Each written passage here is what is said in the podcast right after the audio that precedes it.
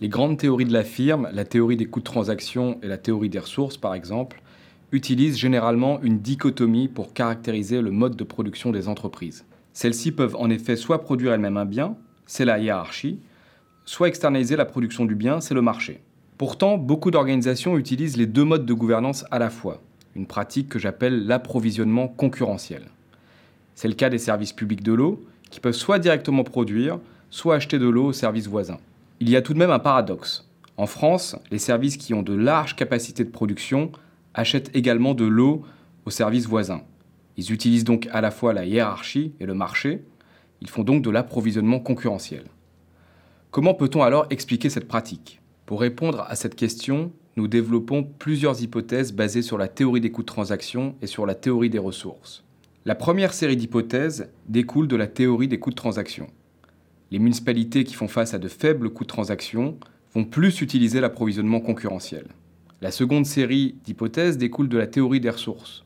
Les municipalités qui ont de l'expérience dans la négociation des contrats vont plus utiliser l'approvisionnement concurrentiel.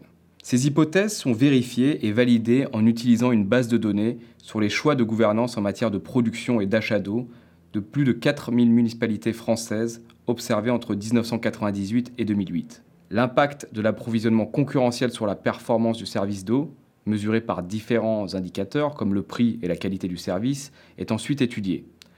Les résultats montrent que l'approvisionnement concurrentiel est associé à une meilleure qualité du service, mais également à un prix plus élevé. Ce résultat semble donc indiquer l'existence d'une prime d'assurance pour assurer la continuité du service public. L'approvisionnement concurrentiel permet de faire face à une incertitude sur l'évolution de la demande, notamment à certaines périodes de l'année où la demande peut être plus importante. Les résultats ont aussi des implications pour les managers. Ceux-ci doivent en effet être conscients des coûts de transaction, mais également de leur capacité à négocier des contrats. Celles-ci peuvent en effet permettre de diminuer l'incertitude liée à la contractualisation.